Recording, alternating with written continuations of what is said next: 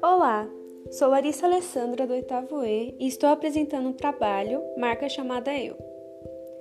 Como já disse, me chamo Larissa Alessandra, mais conhecida entre meus amigos como Lali ou Lari.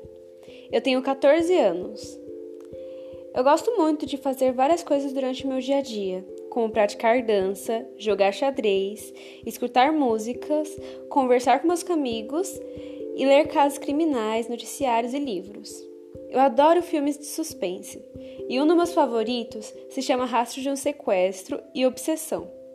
Ambos são ótimos e os livros também. São bem interessantes. Bem, mas esse não é o ponto.